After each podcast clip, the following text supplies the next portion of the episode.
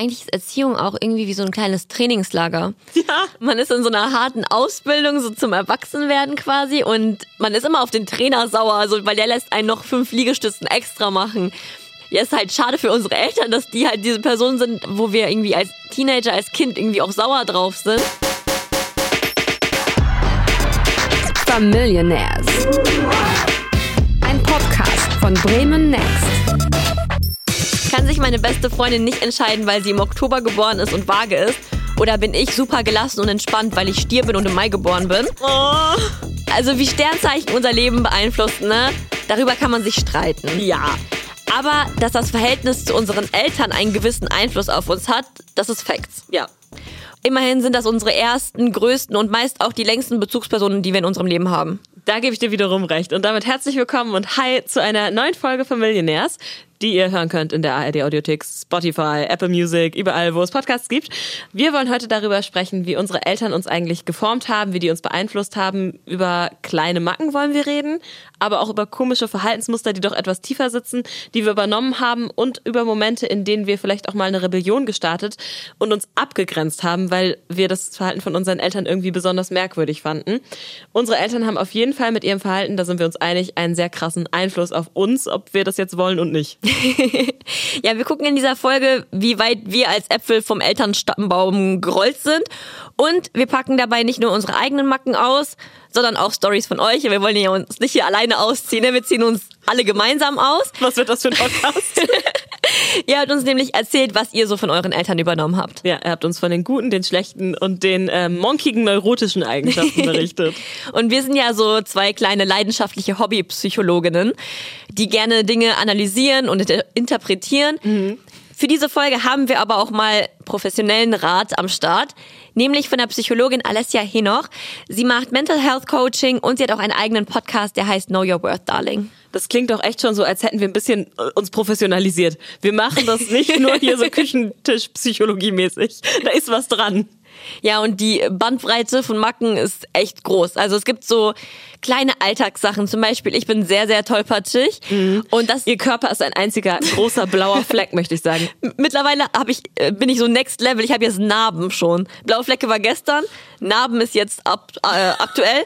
Und das ist eine Sache, die ich eins zu eins von meiner Mutter vererbt bekommen habe. Äh, kann ich auf jeden Fall bestätigen. Du bist der einzige Mensch, den ich kenne, den ich rund um die Uhr gerne in Luftpolsterfolie einwickeln würde. Ähm, was ich auf jeden Fall ganz stark von meiner Familie habe, ist diese chronische und wahrscheinlich genetisch bedingte zu Spätkommerei. Nirgendwo Ausrede. on time zu erscheinen. Ehrlich gesagt, das zieht sich durch die ganze Familie und ich bin noch die pünktlichste von allen. Würde ich behaupten. Jetzt schimpfen die wahrscheinlich, wenn sie das gerade hören. Aber wir wollen nicht nur über diese kleinen Macken, mit denen man sich auch gerne mal aufzieht, reden, sondern auch über diepere Sachen, die uns beeinflusst haben, vielleicht auch immer nicht nur positiv beeinflusst haben. Und ich würde sagen, wir starten eigentlich damit, wie es zu Hause so aussieht, weil oft, ehrlich gesagt, weißt du ja schon viel über Menschen, wenn du bei denen zu Hause warst. Und ich habe das Gefühl, das trifft bei dir total krass zu, weil du hast eine der cleansten Wohnungen, die ich kenne. Ja, das würdest du sagen, das würde ich eigentlich auch sagen. Aber wenn du mal meine Mama fragen würdest, sie würde sagen, ich bin der dreckigste Mensch, den sie kennt und es ist immer unordentlich bei mir und es ist immer, das geht gar nicht und dann fragt sie auch immer, woher ich das habe, wer sie denn so erzogen hat, dass ich so unordentlich bin und so. Das heißt, sie hat nochmal so einen anderen Maßstab, glaube ich, von Dreck. Ich sag ihr auch sie immer, darf niemals zu mir nach Hause kommen. ich sag ihr auch immer, du musst mal wirklich bitte zu anderen Leuten gehen. Und die sagt, ist mir egal, was bei anderen Leuten ist. Ich sehe das ja bei dir. Ja, und das ist halt tatsächlich auch so eine Sache, wo ich auch so einen kleinen Tick entwickelt habe. Also wenn jemand zum Beispiel bei mir zu Hause ist und irgendwo was hinlegt, dann muss ich das direkt wegräumen, weil mich das extrem stört, wenn das dann da liegt. Und genauso ist es so, wenn man zum Beispiel beim Kochen ist. Wenn jemand irgendwas, ich hasse es, wenn mir jemand hilft beim Kochen. So, ich möchte das am liebsten alles alleine machen, weil dann weiß ich, ich mache es richtig. Und das ist auch eine Sache, die meine Mama immer früher, wenn ich ihr geholfen habe, was heißt früher, das ist heute auch immer noch so. Wenn ich irgendwas mache, dann sagt jemand, du hast das falsch gemacht. Und das ist eine Sache, die ich auch wirklich komplett übernommen habe und die mich aber auch aufregt, dass ich das mache. Ja, jetzt kommt hier der böse Spiegel der Wahrheit, weil Karina und ich haben letztens Kekse zusammengebacken. Sie hat mich einfach von der Seite gemaßregelt, wie ich Vanillekipferl geformt habe. Ich wusste nicht, dass man Vanillekipferl falsch formt. Entschuldigung, du hast aber auch einfach so Würste gemacht. Die waren, also die waren Was? wirklich Ich habe Sicheln gemacht, so Mondsicheln. Nee, das war einfach ein Fladen. Naja, alle andere Geschichten. Ihr merkt schon, das war auf jeden Fall hart. Ich muss sagen, bei, bei mir war das jetzt nicht so krass.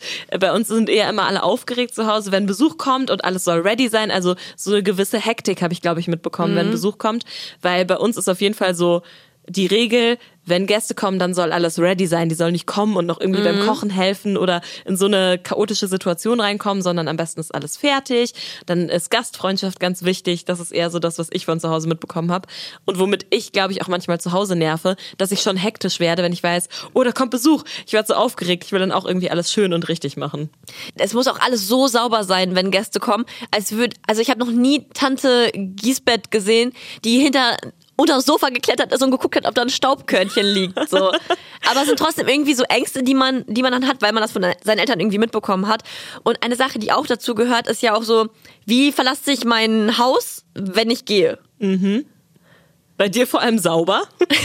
Naja, wie gesagt, kommt darauf an, wer das beurteilt. Wir haben mit Ken gesprochen und der ist zum Beispiel übervorsichtig. Also wenn das Haus verlassen, wird dreimal abgeschlossen, wird richtig gut die Tür zu ist, alle Steckdosen werden rausgezogen und keine Ahnung, das ist so, so krank einfach. Und ich habe mich früher immer so aufgeregt. Und jetzt könnt ihr mal raten, wer das jetzt auch macht. Ja, ich bin so richtig paranoid. Ich gucke, ob, ob der Föhn draußen ist, ob der Glatteisen ausgegangen ist, ob der Herd aus ist, ob äh, alles einfach aus ist. Und dann, wenn ich sicher bin, dann gehe ich raus und schließe mal dreimal ab. Und dann, ja. Das ist so eine Macke, die ich von meinen Eltern leider geerbt habe. Aber da sieht man es ja schon, ne? dass genau diese Vorstellungen und Ängste sich total leicht übertragen, wenn man sein ganzes Ja. Leben lang so gedrillt wurde, wie du in Sachen Sauberkeit oder jetzt meinetwegen Ken in Sachen pass bloß auf, dass irgendwie nichts passieren kann in der Wohnung, wenn du nicht da bist, dann überträgt sich das halt irgendwann. Ja, ich kenne das auch von meiner Mama, ähm, dieses Ängste, die übertragen werden, weil also ich bin schon ein sehr großer Angsthase. Ich glaube, ich habe das auch ein paar Mal schon hier im Podcast erwähnt. Meine Mama ist Angsthase, sein Vater. So, die hat so krasse Angst vor Höhe, vor gefährlichen Sachen. Also die wird niemals mit also Achterbahn brauchen wir gar nicht drüber reden, aber auch so auf dem Weihnachtsmarkt so ein kleines Mini-Karussell oder so, das wird sie auch schon niemals machen. Und das ist auch halt voll die Sache, die ich dann übernommen habe. Also ich habe es nicht ganz, ganz so extrem, aber halt auch schon voll. Das stimmt. Ist mir, ist mir tatsächlich auch schon aufgefallen. Woher das aber kommt mit dieser Übervorsichtigkeit und diesen Ängsten, also worin das so begründet ist, da haben wir auf jeden Fall mal unsere äh, Psychologin Alessia zugefragt. Eines unserer Grundbedürfnisse als Kind ist Sicherheit und Schutz.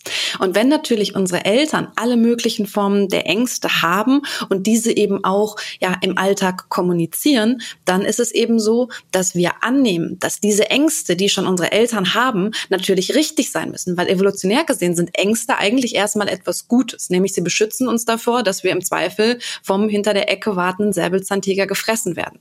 Nur in unserer heutigen Welt ist es eben so, dass die Ängste häufig viel diffuser sind und es eben keine Säbelzahntiger mehr gibt. Trotzdem übernehmen wir, wie wir es in der Evolution immer getan haben, natürlich diese Ängste von den Eltern, weil wir eben auch immer davon ausgehen, unsere Eltern sind dafür da, uns Sicherheit und Schutz zu bieten. Das heißt, an die Ängste, an die die glauben, das wird schon richtig sein. Ich reflektiere das manchmal so mit diesen Ängsten, weil ich auch weiß, dass mich diese Ängste, dass ich vielleicht auch Sachen verpasse, weil ich diese Angst habe. Also zum Beispiel diesen, keine Ahnung, diesen riesigen Adrenalinschub, den man hat, wenn man mit einer Achterbahn fährt oder so. Ich weiß, dass ich den nicht habe. Ich, glaube auch nicht, dass er mir im Alltag fehlt. Aber manchmal denke ich mir schon, was wäre denn, wenn ich nicht so eine krasse Angst hätte? Würde ich dann vielleicht irgendwie was haben, was ich irgendwie nicht hätte, aber weil man mit diesen Ängsten das ganze Leben lang aufgewachsen ist. Ich glaube jetzt nicht, dass ich jetzt mit Mitte 20 nochmal anfange, irgendwie Jumpy, Jumpy, Jumping, wie heißt das? Bungee? Bungee, Bungee Jumping zu machen, so. Ja. Also was Alessia gesagt hat, hat ja auch viel mit Kontrolle über das eigene Leben zu tun. Ja. Also den Wunsch, auch die Kontrolle zu behalten und die Angst, die Kontrolle zu verlieren, wenn man jetzt sowas Unvorhergesehenes macht. Oder auch die Kontrolle darüber zu verlieren, wie jetzt bei Ken und seinen Eltern, wenn man die Wohnung verlässt und man hat womöglich irgendeine Kleinigkeit nicht beachtet. Das sitzt dann so ganz tief im Hinterkopf. Und wenn dir natürlich deine Eltern immer vorleben, du musst diese und jene Schutzvorkehrungen treffen, damit dein Leben gut funktioniert, dann überträgt sich das halt voll krass. Ja, vor allem auch diese Kontrolle. Ich glaube, das ist auch eine Sache, die man in so vielen verschiedenen Punkten so mitbekommt, weil einmal so dieses was ich gerade schon erzählt habe, dieses in der Küche, wenn, wenn das wer anders macht, du gibst ja die Kontrolle ab. Und Ja. ich finde es, also für mich ist es sehr, sehr schwer, Kontrolle abzugeben. Auch in Hinsicht so, ich trinke ja auch kein Alkohol und ich hatte immer ein Problem damit, so quasi dem Alkohol die Kontrolle über meinen Körper und über mein Verhalten zu geben. Das sind ja so Sachen, die betreffen nur mich, aber wenn man mit Menschen zusammen ist, zum Beispiel so dieses gemeinsame Kochen, dann beeinflusst man ja auch in dem Moment die anderen, weil man denen das dann ja nicht zutraut und die sich dann ja auch wieder so fühlen, so warum gibt sie mir nicht, vertraut sie Warum mir nicht kann genug? sie mich nicht einfach Vanillekipferl formen lassen, wie ich möchte? ja, ist schon ähm, krass, auf wie vielen Ebenen sich das dann so widerspiegelt, so Ängste. Absolut. Ich muss sagen, ich glaube nicht, dass meine Eltern mir so krasse Ängste mitgegeben haben. Also, weil die haben mir nie gesagt, geh nicht in die Achterbahn, kletter nicht auf den Baum. Also, ich hatte, glaube ich, nicht so übervorsichtige Eltern, sondern die haben mich viel machen lassen, weil auch immer zu Hause so das Motto war, probier halt aus, so. Dann, Auch was zum Beispiel Alkohol angeht. Du wirst ja sehen, wie das funktioniert, so. Also, natürlich nicht komplett unbetreut, aber Betreutes Trinken. betreutes Trinken. Nein, ich durfte schon irgendwie Sachen ausprobieren, wenn ich das Gefühl hatte, jetzt wäre es vielleicht für mich an der Zeit. Aber was in meiner Familie ein großes Thema ist und wo ich auch merke, das hat mich nachhaltig geprägt, ist einfach dieses Thema Body Issues. Also wie sieht dein Körper aus und was macht das mit dir und wie ist vielleicht so ein ideales Körperbild, das du eigentlich erreichen solltest. Also das kenne ich halt ziemlich krass von zu Hause. Nicht nur, dass immer auch kommentiert wird, so, na, hast du vielleicht ein Kilochen abgenommen? Oder, also so sagt meine Oma Ja. zum Beispiel gerne. Oder so, ja, mh, vielleicht passt du mal ein bisschen auf, dass du in nächster Zeit weniger isst. Das sind ja so Sprüche, die kennen, glaube ich, viele. Ich habe sie auch von zu Hause mitbekommen. Sondern meine Mama hat auch viele Diäten immer zwischendurch gemacht in ihrem Leben und hat mich da auch auf dieser Reise mitgenommen. Also ich habe sehr früh als junges Mädchen auch schon angefangen, Diäten mitzumachen. Und ich erinnere mich auch an eine Situation in der Schule. Da habe ich gerade mit meiner Mama irgend so eine Diät gemacht. Ich weiß gar nicht mehr, wie sie hieß. Ne? Die heißen ja Atkins, Rowlands, keine Ahnung, wie die alle heißen. Alles, was die Brigitte zu bieten hat. Richtig. Und ähm, ich durfte quasi laut diesem Diätplan den ganzen Tag über in der Schule nur ein trockenes Brötchen essen. Krass. Und dann erst quasi so abends wieder, wenn man nach Hause gekommen ist. Und ich weiß, dass ich mir das voll eingeteilt habe und irgendwann dann in der Frühstückspause habe ich so dieses Brötchen auch so richtig langsam vor mich hingemümmelt und alle haben es schon ein bisschen komisch beäugt. Und das ist ehrlich gesagt, das sollte man nicht mit Kindern machen. Kinder sollten Voll. nicht ein trockenes Brötchen in der Schule Ja. essen und dann vielleicht eigentlich Hunger haben und abends dann irgendwelche gefüllten Kochschinkenrollen mit Frischkäse essen, weil es in diesem Diätplan steht. Ich habe seitdem auch eine heftige Abneigung gegen Kochschinken, abgesehen davon, dass ich Vegetarierin bin. Ich finde, Kochschinken ist das ekligste der Welt und zwar genau darauf beruht das. Ich kann das auch voll nachvollziehen, weil bei mir war das so, dass meine Mama ihre eigenen Körperunsicherheiten auf mich so ein bisschen übertragen hat. Also äh, meine Mama ist ein bisschen pummeliger. Und sie hatte immer die Angst, dass ich auch dick werden könnte und dass ich dann gewisse Sachen nicht, also also sie hat jetzt keine Einschränkungen körperlich, aber so sie weiß, dass sie irgendwelche Sachen nicht anziehen kann. Und da hatte sie immer Angst vor. Das hat sie auch immer gesagt, so ja, pass auf, so was ähm, äh, was du isst, so sonst sonst wirst du auch so wie ich und dann kannst du das nicht tragen und das nicht tragen. Und ich frage mich halt auch so, jetzt so, wo, wo wir uns auf diese Folge so ein bisschen vorbereitet haben, habe ich mir auch gedacht, ich bin ja ein absoluter so Sportoholic. Ich weiß nicht, ob es das Wort gibt, aber seit meiner Kindheit mache ich ja immer Sport. Und ob das auch nicht so unbewusst damit zu tun hat, dass ich halt immer, also ich habe jetzt nie irgendwie so Diäten äh, machen müssen oder so, aber es war halt trotzdem immer ein Thema und auch immer irgendwie so eine unterbewusste Angst. Und ich kann mir auch vorstellen, dass dieses so enorm Sport machen, seitdem man klein ist, dass das auch voll damit äh, zu tun hat. Dass du dagegen arbeitest schon dein Genau. ganzes Leben, ne? Also Ja. gegen etwas, was vielleicht gar nicht eintreffen wird. Genau, ja. Nee, bei mir waren das tatsächlich schon auch viel äh, so diese Diäten oder dass man dann keine Süßigkeiten isst. Also ich kaufe heute noch keine Süßigkeiten. Ich esse auch wirklich, ich reglementiere mich voll, was das angeht. Ja. Wenn andere Leute dann so irgendwo hier stehen und snacken Kuchen und Schokolade, ich überlege wirklich immer dreimal, sollte ich das jetzt essen? Oder auch unter der Woche eigentlich so Süßigkeiten abends vom Fernseher, ich esse das alles nicht. Und ich habe auch einfach ein wahnsinnig schlechtes Körperbild, muss ich sagen. Ja, du, also ich würde auch fast sagen, du hast dieses, ähm, heißt das Body Dysmorphia? Also wenn du quasi. Keine Ahnung. Ähm, das hat zum Beispiel Megan Fox, das habe ich letztens gelesen. Das ist, wenn du deinen Körper ganz anders siehst, als andere den sehen. Also ähm, du bist zum Beispiel schlank, aber du denkst, du bist das nicht. Und an, andere können dir so oft sagen, wie sie wollen, so du hast doch voll die schöne Figur, du hast doch voll die schöne Figur, aber du siehst das halt selber nicht. Und zum Beispiel bei Megan Fox ist das so, dass die dann Leute sagen, hä, warum trägt sie dann immer so freizügige Outfits? Und dass das halt auch quasi eine Kompensation ist. Also dass du extra sowas anziehst, wo du weißt, das bekommt viel Aufmerksamkeit und Leute geben dir viele Komplimente, damit das so für eine Zeit das bei dir überbrückt. Aber trotzdem hast du diese Unsicherheit. Ach krass, das ist ein interessanter Gedanke. Nee, ich würde sagen, bei mir ist es eher umgekehrt. Ich trage lieber große Klamotten. Ich ähm, kaufe auch lieber meine Hosen so, dass sie nicht so eng sitzen, weil ich grundsätzlich mal das Gefühl habe, wenn irgendwas so eng sitzt oder so, ich fühle mich dann sehr schnell eingeschnürt und äh, habe auch das Gefühl, Leute gucken mich dann anders an, Leute judgen meinen Körper und das ist was, womit ich gar nicht gut klarkomme, weil ich mich gar nicht so heftig wohl in meinem Körper fühle. Also zum Beispiel mit dem Mensch, der ich bin, fühle ich mich sehr wohl und also ich schätze viele Eigenschaften an mir. Aber wenn mich jemand fragt, was findest du schön an deinem Körper, fällt es mir sehr schwer darauf zu antworten. Also außer Ja. sozusagen so, ja, ich mag irgendwie meine Augen, die strahlen oder ich mag die Form meiner Lippen. Aber alles, was so mit meiner Figur zu tun hat, finde ich unheimlich schwer für mich irgendwie zu beurteilen. Und das hat natürlich damit zu tun, wie wir aufgewachsen sind. Und das ist ja nicht, weil unsere Eltern einfach beschlossen haben, ich möchte jetzt aber, dass mein Kind so und so aussieht, sondern ich glaube, das rührt auch von eigenen Ängsten und Unsicherheiten her, wie du auch bei deiner Mama gesagt hast, dass die selbst vielleicht oft über ihren Körper beurteilt worden sind, sich nicht wohlgefühlt haben, gerade in ihrer Pubertät und so, Kommentare bekommen haben von ihren Eltern zu ihrem Aussehen. Es ist ja auch voll was Gesellschaftliches. Genau, das kommt auf jeden Fall von gesellschaftlichen Schönheitsidealen, die so uns präsentiert werden in Medien, in Magazinen, in der Werbung, bei Models. Und damit hängt, glaube ich, auch so ein bisschen der Gedanke zusammen, wenn du schön bist, wenn du schlank bist, dann hast du bessere Chancen, erfolgreich zu sein, dann wirst du anders wahrgenommen. Und das ist zumindest auch so ein Gedanke, den ich von zu Hause mitbekommen habe. So, hey, du wirst es leichter haben im Leben, ähm, wenn du irgendwie diesem Ideal ein bisschen mehr entsprechen kannst. Und ich hatte das Gefühl, das kann ich nicht. Das Gefühl habe ich auch heute noch. Ich kann diesem Ideal nicht entsprechen. Und das lässt einen rationalerweise halt gleich sich so ein bisschen wertloser fühlen, dass man Ja. das halt nicht so gut kann. Das ist voll krass. Und ich schimpfe ja auch immer mit dir, wenn, wenn du immer wieder deine Hose anziehst, die dir offensichtlich zu groß ist. Da kriegst du ja auch immer Ärger von mir so.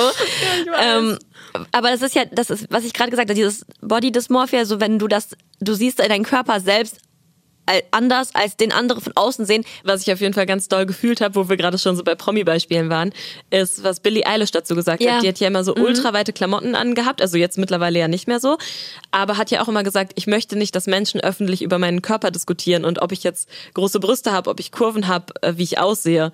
Und äh, ich habe das so gefühlt. Ich war so, yeah, Billie, I feel you a lot. Und ähm, ich verstehe das schon, dass man sich irgendwie in seinen Klamotten verstecken will, weil man nicht diesen Kommentaren ausgesetzt sein möchte.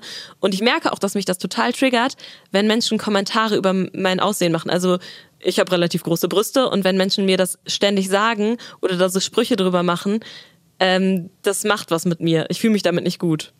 Und was das mit unserem Körperbild äh, macht, das hat uns Alessia auch nochmal erklärt. Gerade das Thema Körper hat natürlich super viel auch mit dem Thema Scham zu tun. Körperbilder, Body-Issues, all das ist extrem schambehaftet, einfach weil es uns die Gesellschaft auch so vorlebt. Und das ist natürlich was, wo auch unsere Eltern sich nicht gegen wehren konnten und können. Das heißt, vieles, was dann natürlich weitergegeben wird, ist auch ein grundsätzlich gesellschaftliches Problem. Das ist etwas, was auch genauso unsere Eltern und in vielen Fällen eben leider unsere Mütter so mitbekommen haben.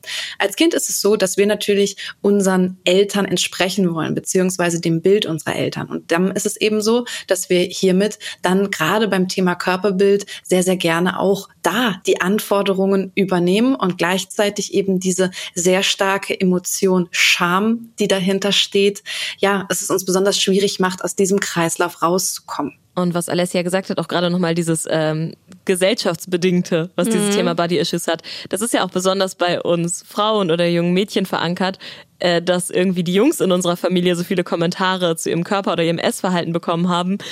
Daran kann ich mich jetzt nicht so gut erinnern. Also ich glaube, das ist da schon etwas weniger ein Thema. Ich will nicht sagen, dass es das nicht gibt, aber das ist schon vornehmlich irgendwie immer noch bei jungen Frauen und Mädchen ein Thema.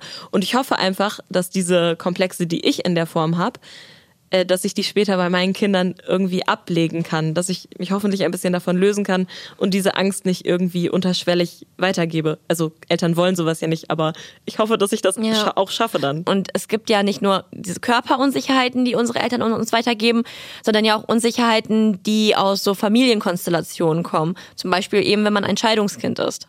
Das kenne ich gut, da kann ich gleich auch noch was zu sagen. Aber erstmal hören wir uns vielleicht die Geschichte von ähm, Dennis an, der da auch eine Sache hat, die ihn nachhaltig wirklich beeinflusst. Eine der größten Macken, die ich als Trennungskind davongetragen habe, ist, ich hasse Warten. Früher als äh, Kind immer am Fenster gewartet, dass mein Vater mich abholt. Zwei Stunden, drei Stunden gewartet, weil er einfach immer irgendwie zu spät kam. Heutzutage finde ich es einfach mega zum Kotzen. Äh, aus mehrerlei Gründen. A, weil es, glaube ich, irgendwie so leicht traumatisiert ist, ähm, dass einfach die Person nicht kommt. Oder dass äh, die andere Person einfach nicht der eigenen Zeit die gleiche Wertschätzung beimisst. Also äh, deine Zeit ist weniger wert als meine, deswegen lasse ich dich warten. Und ich glaube, das hat tatsächlich dann was damit zu tun, dass du dich äh, weniger wert fühlst, wenn du das, hat Dennis ja gesagt, wenn du das Gefühl hast, andere lassen dich warten. Ob das so stimmt, äh, kann uns vielleicht Alessia nochmal einordnen. Als Kinder haben wir Bedürfnisse, die wir selber nicht erfüllen können, weil wir einfach von unseren Eltern abhängig sind. Im Übrigen auch länger als alle anderen Säugetiere. Und deswegen tun wir alles, um die Bindungsbeziehung aufrechtzuerhalten und übernehmen dadurch Botschaften von unseren Eltern als wahr. Wenn ich jetzt warten muss, jemand zu spät kommt, fühle ich mich zurückversetzt natürlich in genau diese Situation, die mein Selbstbild aufgebaut hat und die hier wieder mir zeigt, in dem Moment nicht nur, ich lasse dich warten, sondern du bist nichts wert, du bist nicht gut, du bist nicht Herr der Lage. So nochmal in Kurzform. Deine Eltern sagen immer die Wahrheit und machen das, das Richtige und dementsprechend so pünktlich sein ist das Richtige.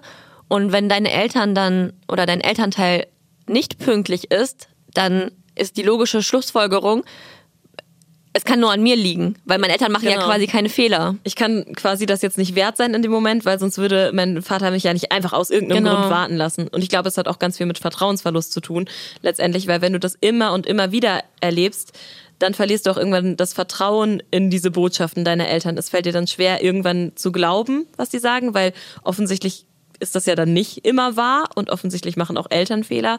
Und ich glaube, das erschüttert dann irgendwie ganz tief diese Wahrheit, von der Alessia gesprochen hat in dir, dass Eltern ja irgendwie eigentlich immer das Richtige tun. Ich glaube, das Schlimmste daran ist tatsächlich, dass sobald du das Vertrauen in deine Eltern verloren hast, du verlierst dann auch das Vertrauen in alle anderen Personen, weil wenn selbst deine Eltern etwas nicht richtig machen, wieso sollten dann andere Menschen das richtig machen? Ja, das stimmt. Es ist auf jeden Fall ein guter Punkt. Ich meine, diese Familienkonstellationen, sag ich mal, als Scheidungskind aufwachsen, die kenne ich ja auch. Und ich kann schon sagen, dass das großen Einfluss auf meine Persönlichkeitsbildung auf jeden Fall genommen hat, das ganze Thema.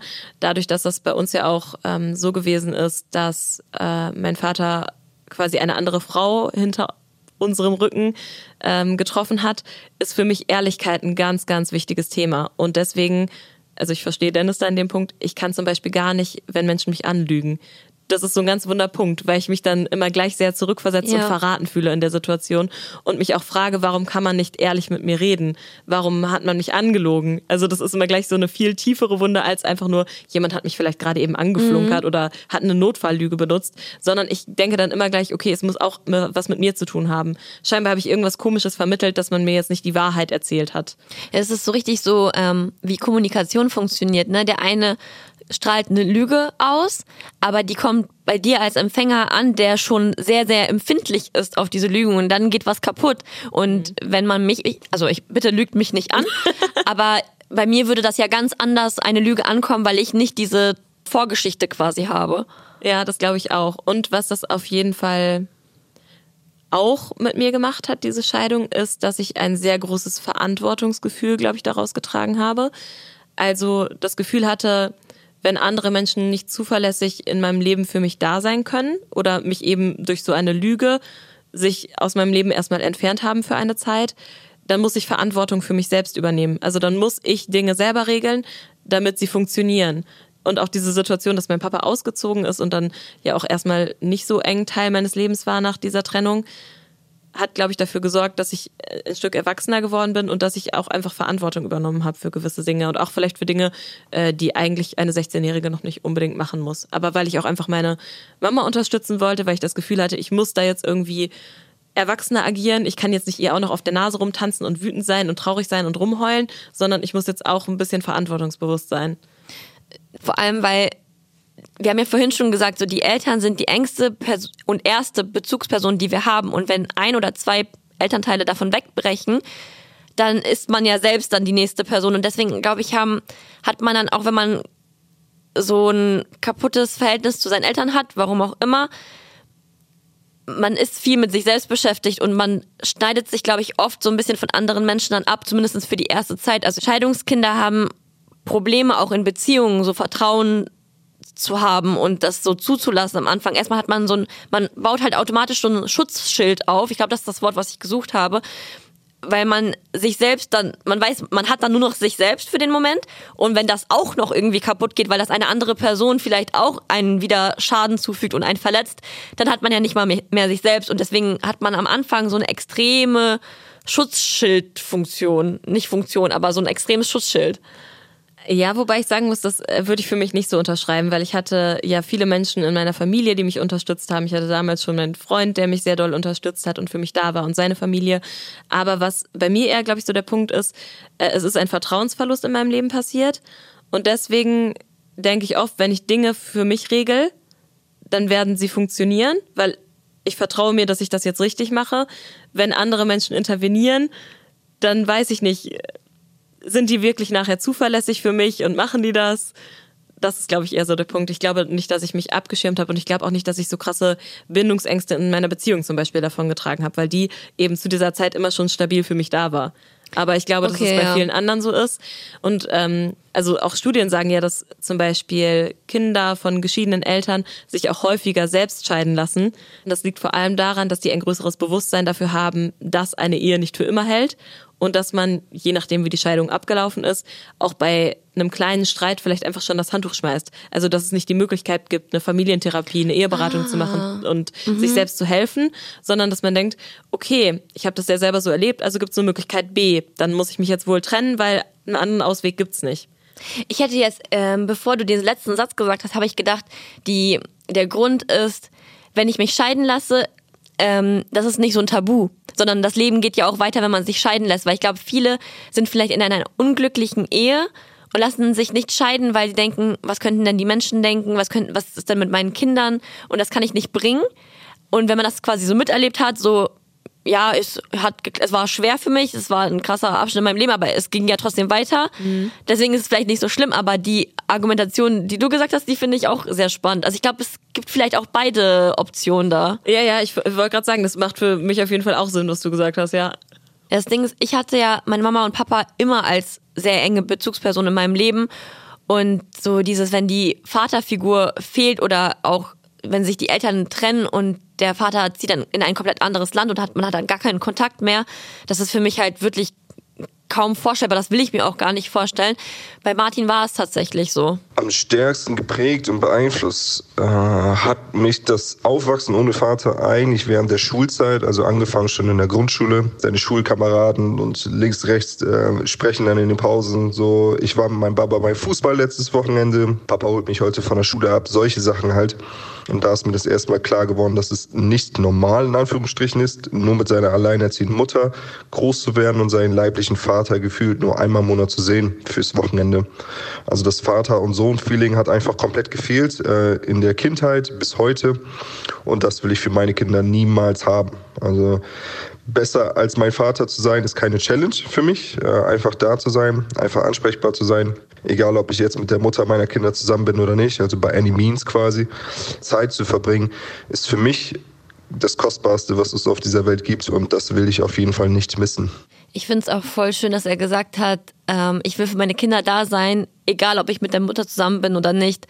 Weil nur weil deine Eltern getrennt sind und weil es zwischen deinen Eltern nicht funktioniert hat, heißt es ja nicht, dass du nicht um dein Kind sorgen kannst und dass da irgendwas sich verändern muss. Natürlich ist man dann vielleicht nicht mehr jeden Alltag so quasi zusammen, aber das ist überhaupt keine Ausrede, sich nicht mehr um sein Kind zu sorgen, mit seinen Kindern Sachen zu machen. Und ähm, beim Anfang der Geschichte, wo er es gesagt hat, so er ist in der Schule und dann erzählen die Kinder, was die mit ihrem Papa gemacht haben und du sitzt und du weißt, dein Papa macht das nicht mit dir, dein Papa ist sogar in, eine, in ein anderes Land gezogen, hat kein, gar keinen Kontakt mehr mit dir. Das ist so krass, dass du selbst als Kind schon mit so einem krassen Neid aufwächst. Also das würde man vielleicht nicht als Neid aus, man, man checkt ja, das so ja noch Lehre. gar nicht. Aber du bist ja trotzdem, du weißt, die haben etwas, was ich nicht habe. Und ich glaube, das ist super schwer, damit als Kind zu dealen, weil du ja auch irgendwie vielleicht noch gar nicht, noch gar nicht weißt, was ist das für ein Gefühl gerade. Und ich glaube, in dem Moment, äh, was Martin jetzt erzählt hat, entsteht aber auch extreme Abgrenzung, weil er hat ja gesagt, ich will alles anders machen. Und das ist dann wirklich so ein Lernen aus dem Verhalten der Eltern, was man selbst mitbekommen hat.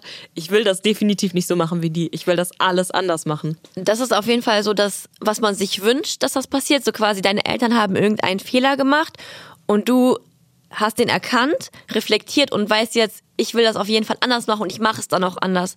Ich glaube nämlich, dass das zum Beispiel bei meinem Papa auch ähnlich so war. Also mein Papa hat jetzt keine ähm, geschiedenen Eltern gehabt. Seine Mutter ist sehr früh gestorben, als er ähm, 22 oder 23 war, ist seine Mutter gestorben. Und dann hat er seinen Papa und die beiden hatten immer ein sehr, so ein bisschen distanziertes Verhalten tatsächlich. Also mein Papa hat auch immer seinen Vater gesiezt. Also das, das war einfach so. Aber die hatten so ein ganz anderes Verhältnis, als ich zu meinem Papa habe. Und ich glaube auch, dass er entweder bewusst oder unterbewusst das auch immer so ein bisschen kompensiert hat, weil ich habe ja wirklich ein sehr, sehr, sehr enges Verhältnis zu meinem Papa und wir sind so wirklich Best Friends und machen voll viel miteinander und ich weiß, dass er mich über alles, über alles liebt und mir das auch immer wieder zeigt. Und ich glaube auch, dass er das so ein bisschen ähm, aufholt, was er vielleicht nicht von seinem Papa bekommen hat. Mhm. Und das ist natürlich so der beste Weg, das, was man sich wünscht. Aber ich glaube, bei vielen ist es auch genau das Gegenteil. Also du willst Sachen anders machen als deine Eltern. Zum Beispiel, dein Vater ist Alkoholiker und du denkst, das ist so schlimm, mit was ich aufwachsen musste. Ich will es unbedingt anders machen. Und dann rutscht man da genau rein. Also wir haben ja auch in unserer ersten Staffel eine Folge ähm, zu dem Thema gemacht, wenn man ein alkoholabhängiges Elternteil hat. Und da hatten wir auch eine Studie drin, dass ähm, die Anfälligkeit von Kindern von Alkoholikern auch mhm. Alkoholiker zu werden viel höher ist als bei Kindern, wo das nicht so ist. Ich glaube auch manchmal will man diese extreme Abgrenzung, zum Beispiel auch, wenn dir meinetwegen dein Vater immer suggeriert hat, jetzt, das ist vor allem, glaube ich, ein Problem bei Männern, ähm, du darfst nicht weinen, du darfst nicht mhm. weinerlich sein oder schwach oder keine Emotionen zeigen. Ich hoffe, dass wir da heute einfach schon weiter in unserer Gesellschaft sind, dass es natürlich ganz normal ist, dass Männer auch Gefühle haben, genauso wie wir und darüber sprechen können. Aber ich glaube, das ist auch oft so ein Fall, wo so eine Abgrenzung nicht funktioniert und du dann vielleicht so emotional hinterm Berg hältst, weil du das so gelernt hast, dass du das bei deinen Kindern auch schlecht zulassen kannst, wenn die auf einmal weinen bei deinen Söhnen oder so und denen sagst, so, ähm, beruhig dich mal, es ist alles nicht so schlimm, du musst jetzt hier nicht weinen, wie ein Mädchen. Voll. Und diese Emotionen halt als etwas Schlechtes darstellt. Dabei ähm, drücken wir ja über unsere Emotionen aus, wie wir uns wirklich fühlen. Und auch Konfliktverhalten, also Verhalten in einem Streit ist, glaube ich, auch oft was, was man entweder ganz anders machen will als seine Eltern oder aber genau in die gleiche Schose rutscht. Also, dass man auch anfängt zu schreien und Sachen durch den Raum wirft, obwohl man das als Kind nur ganz schwer ertragen konnte, wenn Eltern zum Beispiel so gestritten haben. Und dann aber merkt, ich habe gar kein anderes Streitverhalten gelernt. Oder ja. umgekehrt, ähm, Eltern immer so Streit unter einen dicken Teppich gefegt haben und das nicht ausgesprochen haben, dass man auch als Kind lernt, ich muss Konflikte um jeden Preis vermeiden. Voll. Das ist, das ist auch voll krass, wenn man jetzt so darüber redet und darüber nachdenkt, wie viel Einfluss das einfach nimmt. Und das Ding ist, wir haben jetzt keine Kinder und ich frage mich die ganze Zeit so, wie macht man das, wenn man dann selber Kinder hat? Weil es gibt kein Buch, was man liest, so wie man ein perfektes mhm. Elternteil ist und dann liest man das und dann kann man das einfach und es sind ja Eltern sind ja auch nur Menschen und die Fehler, die die machen, haben die ja auch von ihren Eltern übernommen oder von der Gesellschaft übernommen. Deswegen ist es so wichtig, dass man es reflektiert und dann kann man ja auch viel besser mit Sachen umgehen. Also auch zum Beispiel ähm, auf Beziehungsebene. Also viele haben, glaube ich, durch Sachen von den Eltern ganz krasse Pro Probleme in Beziehungen, weil sich das dann auch irgendwie nochmal krasser, glaube ich, widerspiegelt als nur so im Alltag. Und wir haben auch einen Ton von Natta bekommen, die das auch schon sehr gut reflektiert hat, dass sie so ein bisschen äh, Daddy-Issues tatsächlich hat. In meiner Kindheit hat am meisten mein Papa mein Verhalten geprägt und auch meine Interessen. Er war für mich eine sehr, sehr große Stütze. Und als ich 20 Jahre alt war, ist er nach Russland weggezogen. Und dadurch habe ich gemerkt, dass ich irgendwie diese Leere füllen muss und immer eine männliche Person in meinem Leben brauche. Und ich kann da so krass relaten, weil mein Papa hilft mir halt immer bei Dingen, ich kann immer auf ihn zählen und ich habe diesen männlichen Part in meinem Leben nie vermisst und deswegen hatte ich auch nie das Gefühl, ich muss diese Leere füllen. Also bezüglich Partnerschaften zum Beispiel. Also ich war immer nur mit einer Person zusammen, weil ich wirklich mit dieser Person zusammen sein wollte, aber nicht, weil ich einen Mann in meinem Leben brauchte. Und wenn das bei mir wirklich so gewesen wäre, wenn mein Papa irgendwann nicht mehr da gewesen wäre, ich wäre zu 100 Prozent genau in dieses gleiche ähm, Muster. Muster gefallen. Also ich glaube, das ist beides hängt ziemlich krass zusammen, was uns Martin erzählt hat, der quasi ohne Vater aufgewachsen ist, große Teile seines Lebens. Und Natalie quasi so eine Art auch Verlust ihres Vaters in ihrer Nähe, diese, Ja. diesen Liebesverlust so ein bisschen erlebt hat. Deswegen kann uns vielleicht Alessia auch nochmal erklären, was diese fehlenden Väter mit unserem Vertrauen in die Welt machen. Das Kindergehirn ist wie ein Schwamm. Es wird wirklich alles Mögliche an Informationen aufgesaugt, ja, weil es müssen sich hier wirklich ja erstmal Kontexte bilden, Überzeugungen, Glaubenssysteme, alles muss eingeordnet werden. Und da kann es natürlich zu Problemen kommen, weil dadurch, dass der Kontext zum Teil noch fehlt, dass zum Beispiel die Trennung der Eltern was damit zu tun hat, dass die beiden ihre eigenen Themen haben, dass zwischen den beiden ungelöste Themen sind, dieser Kontext fehlt einfach und dadurch wird auch hier wieder diese Identifikation bei sich selber gesucht. Ich bin schlecht, mit mir muss, muss etwas nicht stimmen, weil ich hab jetzt keinen Papa, keine Mama mehr. Und dann ist es natürlich einfach auch noch so, dass uns dann auffällt, ja krass, ich bin wirklich nicht normal. Die Situation ist nicht normal. Aber da dieser Kontext fehlt von, die Situation ist nicht normal, wird daraus häufig, ich bin nicht normal. Und dann geht es häufig so, dass wir eben im Außen nach Bestätigung suchen, dass wir unsicher sind, dass wir Probleme mit dem Vertrauen haben. Und das liegt eben einfach wirklich daran, dass wir auch hier ja in unseren Anlagen sozusagen auch wieder nur gelernt haben, mit mir stimmt etwas nicht. Ja, es ist so Butterfly-Effekt, ne? Also jede Tat hat irgendwie eine Reaktion und alles, was deine Eltern machen, hat irgendwie einen Einfluss auf dich und auch wenn sie nicht da sind, ist es ja auch ein Einfluss. Und auch was Alessia gesagt hat, dieses, du kannst das noch gar nicht einordnen und du, du verstehst nicht, dass deine Eltern halt auch nur Menschen sind, die eine Beziehung haben, die kaputt gehen kann. Also jeder von uns hatte wahrscheinlich schon einmal eine Beziehung, die kaputt gegangen ist und die vielleicht im Guten oder im Schlechten auseinandergegangen ist, aus welchen Gründen auch immer. Aber als Kind vergisst man das häufig, weil man denkt, Mama und Papa, die, das muss zusammen sein, weil das ist Mama und Papa, das ist eine Einheit. Und dann ist es ja auch oft so viel besser, wenn sich deine Eltern trennen und dann ist halt vielleicht kein Streit mehr zu Hause. Aber bis du das verstehst, dass die Schuld nicht bei dir liegt und dass dein Papa deine Familie nicht verlassen hat wegen dir, sondern wegen anderen Gründen, das zu verstehen und das auch als Elternteil, wenn man sich getrennt hat oder wenn man eine Scheidung hat, das seinen Kindern so zu vermitteln, das ist auf jeden Fall auch, glaube ich, echt schwer. Und ich kann dir aus Erfahrung äh, sagen, das dauert auf jeden Fall Jahre, bis man das mal für sich alles so richtig eingeordnet hat.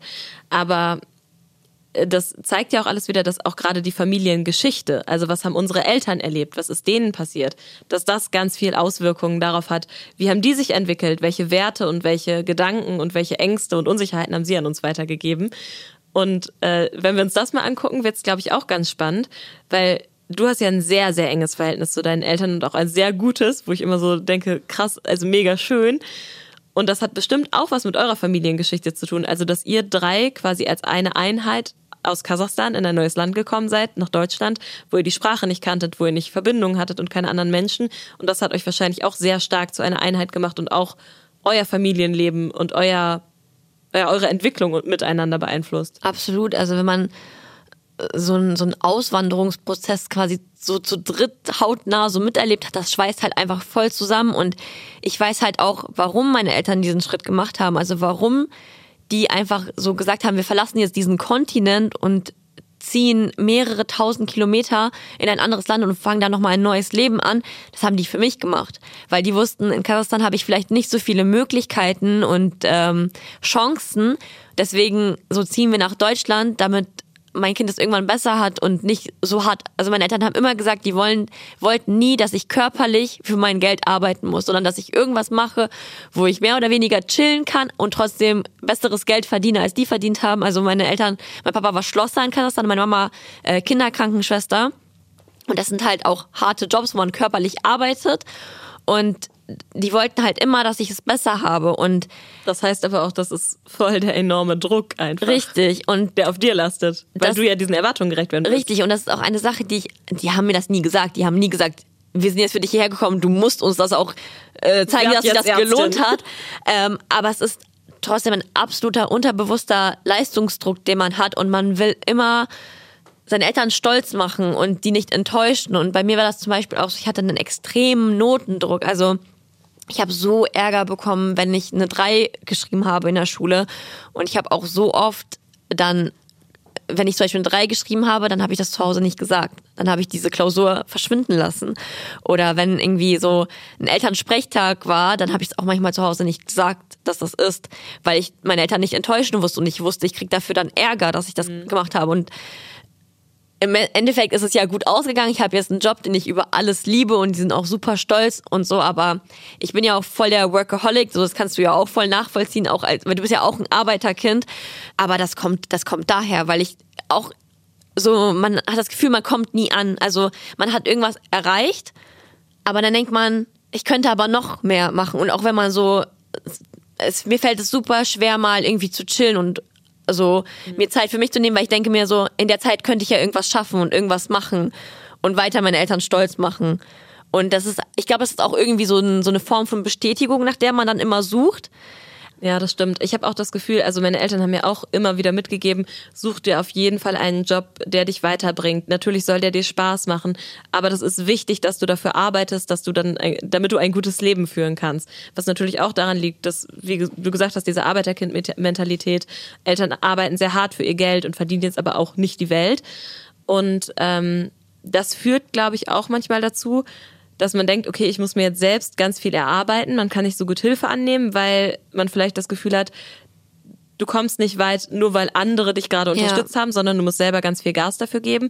Und ich glaube, dass das auch so eine gewisse Form von Perfektionismus fördert. Voll. Dass du das Gefühl hast, ich will unbedingt meinen Eltern beweisen, dass ich das geschafft habe, was sie sich für mich gewünscht haben. Und dann muss das auch alles hundertprozentig sein, weil ich will diesen Erfolg nicht geschenkt bekommen, sondern ich will mir den auch ehrlich erarbeitet haben, so wie meine Eltern sich ehrlich ihr Geld erarbeiten. Vor allem das mit dem Perfektionismus, ähm, das auch so, und ich glaube, wir haben darüber auch schon mal gesprochen, das hast du, glaube ich, auch. Es, also früher war das war schwer, mal von meiner Mama ein Kompliment zu bekommen für etwas. Also mittlerweile ist das ganz anders, aber früher, ich habe das Gefühl, ich musste immer besonders viel, also mehr leisten als andere damit sie mir dann sagt, dass sie irgendwas gut findet. Und ich weiß, dass sie das immer alles gut fand, aber sie hat das nicht ausgesprochen. Auch vielleicht auch irgendwie das nochmal diesen Ehrgeiz so, so irgendwie rauszukitzeln oder so. Aber ich weiß, dass ich mir früher wirklich immer so gewünscht hätte, dass sie das irgendwie noch mehr gemacht hat. Und jetzt macht sie das auch voll. Aber so als Kind weiß ich, dass ich hatte immer das Gefühl, ich muss irgendwie besonders hart arbeiten, damit das so gut genug ist. Also auf jeden Fall, meine Mama war immer besonders kritisch. Ich glaube, sie ist heute auch so, sie ist mein größter Fan, aber auch meine größte Kritikerin. Genau, das ja, ist heute voll. was, was ich total schätze an ihr, weil ich diese Kritik auch einordnen kann und genau weiß, wie sie die meint. Aber als Kind zum Beispiel, wenn ich Hausaufgaben gemacht habe und dann sollte man in Deutsch irgendwie eine Geschichte schreiben oder so oder eine Geschichte weiterschreiben, waren ja oft so Aufgaben, dann hat sie sich halt dahingesetzt. Ich wollte auch, dass sie das liest, weil ich natürlich hören wollte. Würdest du als Kind, Mensch, das hast du dir aber toll ausgedacht, auf sowas bist du gekommen. Und meine Mutter ist knallhart. Sie setzt sich dann einfach dahin und sagt, nee, das ist aber aber nicht ganz schlüssig und warum hast du denn nicht so und so? Da hast du dir aber vielleicht nicht genug Mühe gegeben, das hättest du besser machen können. Es gab Tränen manchmal, wenn ich Hausaufgaben gemacht habe, weil meine Mutter für mich so ein krasser Kritiker oder eine krasse Kritikerin war in der in dem Moment, aber eigentlich wollte sie immer nur das Beste in mir hervorholen. Aber ich glaube, es hat auch dazu beigetragen, dass ich hart perfektionistisch bin. Also diese, diese Geschichte gerade bei den Hausaufgaben, das fühle ich zu 100 Prozent tatsächlich. Das also genau das. Vielleicht kann uns Alessia auch mal irgendwie was dazu sagen, woher das kommt. Auch hier geht es sehr häufig um einen inneren Konflikt, den wir haben. Denn wir spüren natürlich von außen unsere Eltern, die wir sowieso bedingungslos lieben und wo es das Schlimmste für uns ist, die Bindung zu denen zu verlieren, dass die eben so ein Mehr noch für uns getan haben. Das heißt, wir kommen auch hier häufig in den Konflikt, dass wir eigene Bedürfnisse und Gefühle haben. Also mein Bedürfnis ist jetzt vielleicht eher mal nichts zu tun, zu chillen. Ich muss denen aber beweisen, dass ich gut bin. Denn wenn ich nur einfach so bin, wie ich bin, wenn ich nicht immer noch mal ein bisschen mehr gebe, dann könnte ich die Bindung verlieren. Und auch hier kommt dann die Identifikation sehr häufig raus. Naja, wenn ich nicht einfach noch mehr gebe, dann bin ich nicht gut genug, dann bin ich falsch. Und dann ist es natürlich, sobald mich jemand kritisiert oder ich mal nicht was erreiche, dann stürze ich sofort in ein tiefes Loch. Mich würde jetzt richtig doll interessieren, wie viele Menschen das gerade hören und so ertappt die Hand heben und sagen, ja, that's me. Ich glaube, das ist wirklich was, was ganz, ganz viele Menschen kennen. So dieses Gefühl, ich will meine Eltern stolz machen. Ähm, ich äh, weiß aber nicht, ob ich es schaffe und ob ich gut genug bin. Diese Hausaufgabengeschichte übrigens, die ich gerade erzählt habe, ähm, ich glaube, dass mich sowas nicht nur perfektionistischer gemacht hat, sondern aber auch, und das ist positiv, im Endeffekt kritikfähiger weil Mhm. ich anerkennen kann, dass Menschen vielleicht berechtigte Kritik an meiner Arbeit haben oder an dem, was ich geleistet habe. Und früher bin ich ausgerastet und habe geweint, weil ich einfach das Gefühl hatte, dass meine Mama mich gerade persönlich fertig machen will in dem Moment. Aber heute kann ich dafür sehr, sehr gut einschätzen, ähm, wann ist Kritik berechtigt an meiner Arbeit und wann ist das auch was Konstruktives, was mich weiterbringen soll und wann ist das vielleicht einfach mal ein persönlicher so Seitenhieb. Eigentlich ist Erziehung auch irgendwie wie so ein kleines Trainingslager. Ja. Also äh, man ist in so einer harten Ausbildung, so zum Erwachsenwerden quasi und ähm, der Ausbilder ist ja immer der Böse. Also so, man ist immer auf den Trainer sauer, so, weil der lässt einen noch fünf Liegestützen extra machen. Ähm, aber im Endeffekt ist man danach dankbar, weil danach hat, ist man halt stark und, und fit und so. Aber ähm, ja, ist halt schade für unsere Eltern, dass die halt diese Personen sind, wo wir irgendwie als Teenager, als Kind irgendwie auch sauer drauf sind. Aber vielleicht ist es auch so evolutionär, dass man seinen Eltern dann nicht so lange böse sein kann, weil man dann irgendwann versteht, dass die das dann nur gut gemeint haben oft. Ich würde sagen, wir sind auf jeden Fall mit ganz guten Noten aus dem äh, Erziehungscamp rausgekommen. aus dem Erziehungscamp, das ja auch so ein bisschen geprägt ist von den eigenen Unsicherheiten und Ängsten unserer Eltern, wie wir auf jeden Fall gelernt haben in dieser Folge, würde ich sagen. wir haben so oft schon über so Klischees Einzelkindern gegenüber gesprochen und so weiter und so fort, aber auch zum Beispiel dieses, dass man so viele Ängste hat von seinen Eltern, dass die die einen auf einen weitergeben. Bei mir zum Beispiel hat das auch bestimmt viel damit zu tun, dass ich das einzige Kind bin. Also ich, ich würde niemals sagen, äh, Leute, die zehn Kinder haben, lieben ihre Kinder nicht äh, genauso doll wie meine Eltern, die ein Kind haben, aber trotzdem, wenn dieses eine Kind kaputt geht, dann hast du ja nur das eine. Und du wirst natürlich auch lockerer. Also meine Tante zum Beispiel, die fünf Kinder hat, die war vielleicht auch noch beim ersten viel besorgter und hat sich gefragt, mache ich das jetzt richtig? Und irgendwann hat sie aber gesehen, meine Kinder geraten alle ganz gut, das funktioniert. Und bei Kind vier und fünf meinetwegen war sie dann vielleicht schon ein bisschen entspannter, weil sie gesehen hat, die Kinder werden groß, es ist ihnen nichts passiert, es sind ganz normale Menschen geworden. Also werden Kind vier und fünf jetzt auch nicht überbehütet werden müssen, weil die werden auch ihren Weg gehen. Ja, und ich bin voll froh, dass ich jetzt trotzdem nicht so eine Helikoptereltern hatte, die so sich um alles, also ich bin ja trotzdem super, super selbstständig und ähm, so dafür bin ich meinen Eltern dankbar, dass sie das dann trotzdem irgendwie so abschalten konnten, weil ich denke mir zum Beispiel auch, ich durfte mit 17 so alleine in Urlaub, wenn mein Kind, wenn ich ein Kind hätte und das würde mir sagen, ich will mit 17 in Urlaub, würde ich sagen, bist du denn komplett bescheuert? Ganz bestimmt nicht. Und genau so entsteht Sachen, wie du dein Kind verhunzt. Mann! Dein, dein zukünftiges Kind. Ja, und man ist, man ist halt wirklich das Produkt seiner Eltern. Und auch wenn man, und das heißt nicht, dass man äh, aus einer perfekten Familie kommen muss, wo es Mama, Papa, Bruder und Schwester und Hund gibt, sondern wenn du keine Eltern hast oder mit einem schlechten Familienverhältnis aufgewachsen bist, dann bist du trotzdem das Produkt deiner Eltern und das hat immer Einfluss, egal wie wenig oder wie viel unsere Eltern irgendwie für uns da waren, als wir aufgewachsen sind. Ich glaube, man kann auf jeden Fall immer über sich hinauswachsen, egal in welcher Richtung man jetzt geprägt ist und ob man äh, ein sehr, sehr behütetes und glückliches Familienleben hatte oder ein sehr schwieriges. Wenn wir aber feststellen, wir haben jetzt wirklich so ja, Macken davongetragen, die uns extrem im Alltag beschäftigen, die uns bremsen, vielleicht Ängste, die uns ausbremsen, in eine Achterbahn zu steigen oder so ein schlechtes Körperbild, dass man denkt, ich gehe aber wirklich nicht gern in die Sauna. That's me, by the way.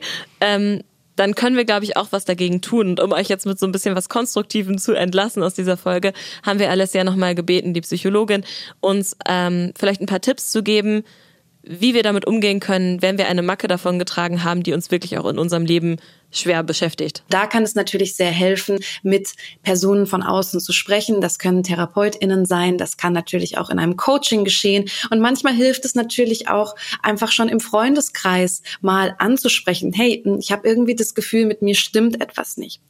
Wenn man selber daran geht, geht es natürlich erstmal in erster Linie darum, überhaupt wahrzunehmen, okay, mit mir stimmt etwas nicht und das beeinträchtigt tatsächlich meinen Alltag. Das beeinträchtigt meine Beziehung. Das beeinträchtigt mein Erleben. Und dann ist für mich eine gute Herangehensweise, eben mal zu schauen, kann ich mich neu für mich und meine eigenen Bedürfnisse entscheiden?